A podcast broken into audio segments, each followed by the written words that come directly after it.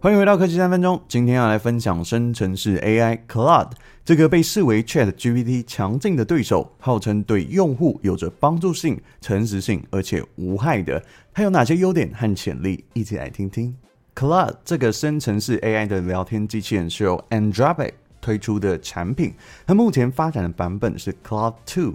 汲取的网络数据资料库更新到今年二零二三年初，它系统可以进行更抽象复杂的逻辑推论，还有处理含糊不清的语义问题哦。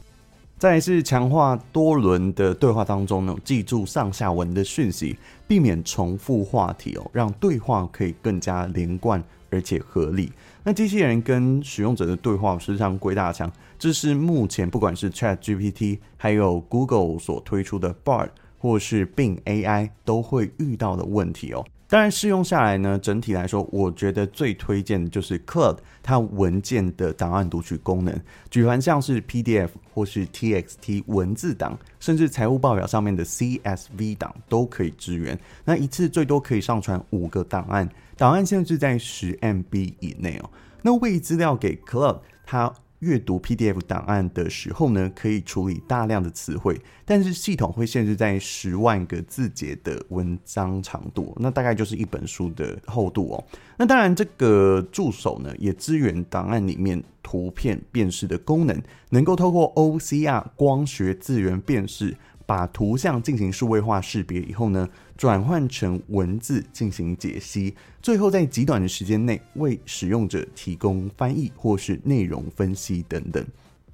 经过实测，我也上传几篇论文计划书，让 Club 进行评论。他的回答虽然是蛮有条理的哦。如果你是研究生或是分析师，在整理与归纳文件档案的时候，以免费版的生成式 AI 来说，这是非常好用的哦。那在这里补充，Google 的 Bard 它是支援上传图片的辨识功能，而 Bing AI 则是多加了一个连接读取图片。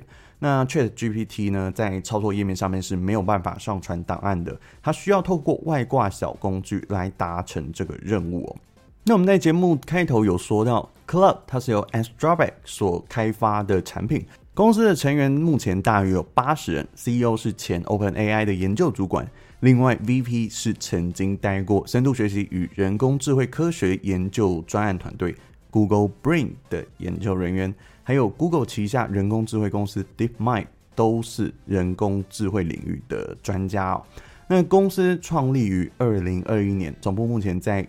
美国的旧金山湾区哦，Cloud 的诞生时间呢？根据公开的报道，在二零二二年初开始小规模的内部测试，接着在中旬的时候开放公测哦。那上线一年的时间呢，用户数量已经达到十万人。那也为了改善系统服务的品质还有效能，也特别聘请了超过一千一百名的测试人员协助改进产品。Claude 的推出长期来看是非常有潜力的生成式 AI 哦，因为 Google 在去年哦投资了三亿美元在这家公司，并且拿到了十趴的股权。那在今年九月又获得 Amazon 在超过四十亿美元的资金投资哦，并且团队会提供这个深度支援亚马逊在 AWS 全代管 AI 的平台，提供云端用户呢。去方便搭建底层的这些 AI 训练模型哦，相信在很快的时间里，有很多云端服务会使用到 Anthropic 人工智慧的服务哦，连带公司的身价也会水涨船高。像是 OpenAI 近期透过公开收购的方式谈出售股份哦，估值将一举超过八百亿美元。如果交易完成的话，将会成为旧金山最有价值的新创公司，仅次于字节跳动跟 SpaceX 之后。节目说到这，不知道你喜不喜欢 Claude 2，还是 ChatGPT，又或者是喜欢其他聊天机器人服务呢？欢迎底下留言。最后别忘了按赞、订阅并分享。我是温晏恺，我们下次再见，拜拜。